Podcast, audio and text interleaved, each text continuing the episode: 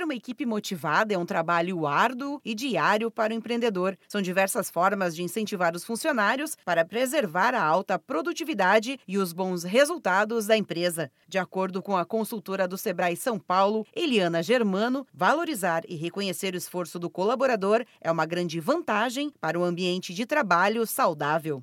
Tem muitas formas que os empresários hoje, principalmente da micro pequena empresa, pode motivar a sua equipe através do quê? De um reconhecimento do trabalho que está sendo feito. Se o colaborador tem a sua descrição de atividades, né, e ele enriquece ainda mais o cargo dele com autoconhecimento, autodesenvolvimento, o empresário reconhecer esse trabalho desse colaborador também é uma forma de motivá-lo Outro exemplo é se o empreendedor tem condições, estimular os funcionários com benefícios e bônus no final do mês. É uma forma de ajudar a manter as metas e os resultados da empresa. O lado pessoal dos funcionários também merece atenção. O líder deve observar o colaborador, dar retorno sobre o trabalho e demonstrar interesse. É o que explica Eliana Germano o motivador mesmo é o líder. Então ele consegue observar cada colaborador, o momento que ele está passando, é, de repente é, é, um período, esse líder estando junto, pode observar, pode acompanhar e pode até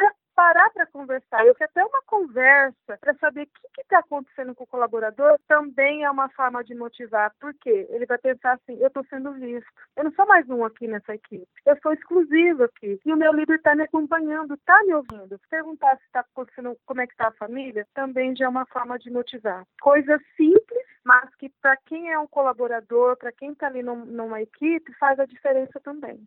Na maioria dos casos, quem motiva os funcionários é o líder de uma micro ou pequena empresa. Ele é o próprio dono do negócio, que está envolvido também em outras tarefas de gestão. E aí, para o líder se manter motivado, é preciso um trabalho de autoconhecimento, saber que está no lugar certo e fazendo o que gosta. Não menos importante, ele deve trocar experiências, frequentar seminários, palestras e cursos para dividir histórias com outros líderes e fazer um networking que incentive o trabalho de motivação à equipe da própria empresa. Da Padrinho conteúdo para a agência Sebrae de Notícias Melissa Bulegon.